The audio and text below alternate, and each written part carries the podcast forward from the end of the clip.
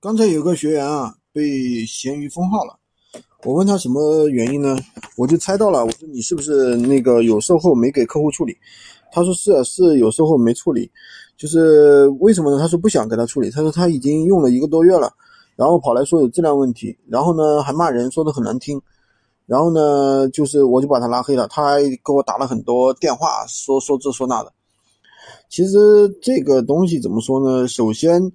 站在交易公平的原则上来说，那如果是你觉得真的是有质量问题，那你肯定是要帮客户去处理的啊，不可能不处理，对吧？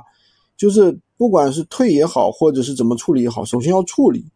第二个呢，不能把人拉黑，对吧？拉黑肯定是错误的。就算他骂你，你可以说，你说你不要骂我，你再骂我，我就要举报你，对吧？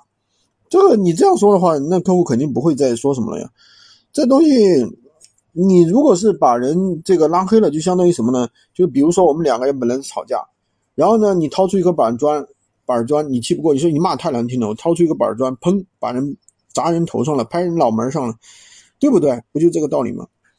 那这种退货的话，其实我们以前出现过更难的一个情况，就是有个学员啊，从那个拼多多给客户发了一个定制款的一个沙发，那沙发价格很高啊，沙发价格四千多，是定制的。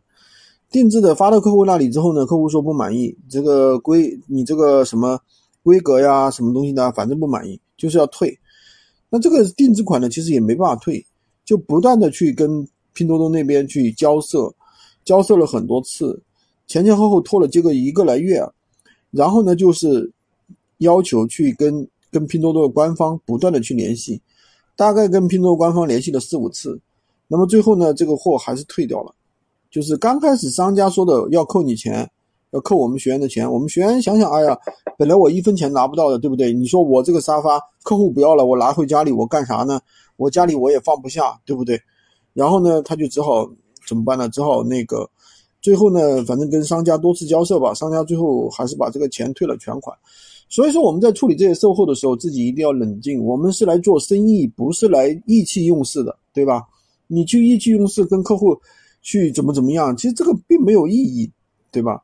就是有好多次有客户想给我直接打微信、打那个闲鱼电话，我都是拒接的，我都不接的，我从来不接。我说有什么事情打字说，对吧？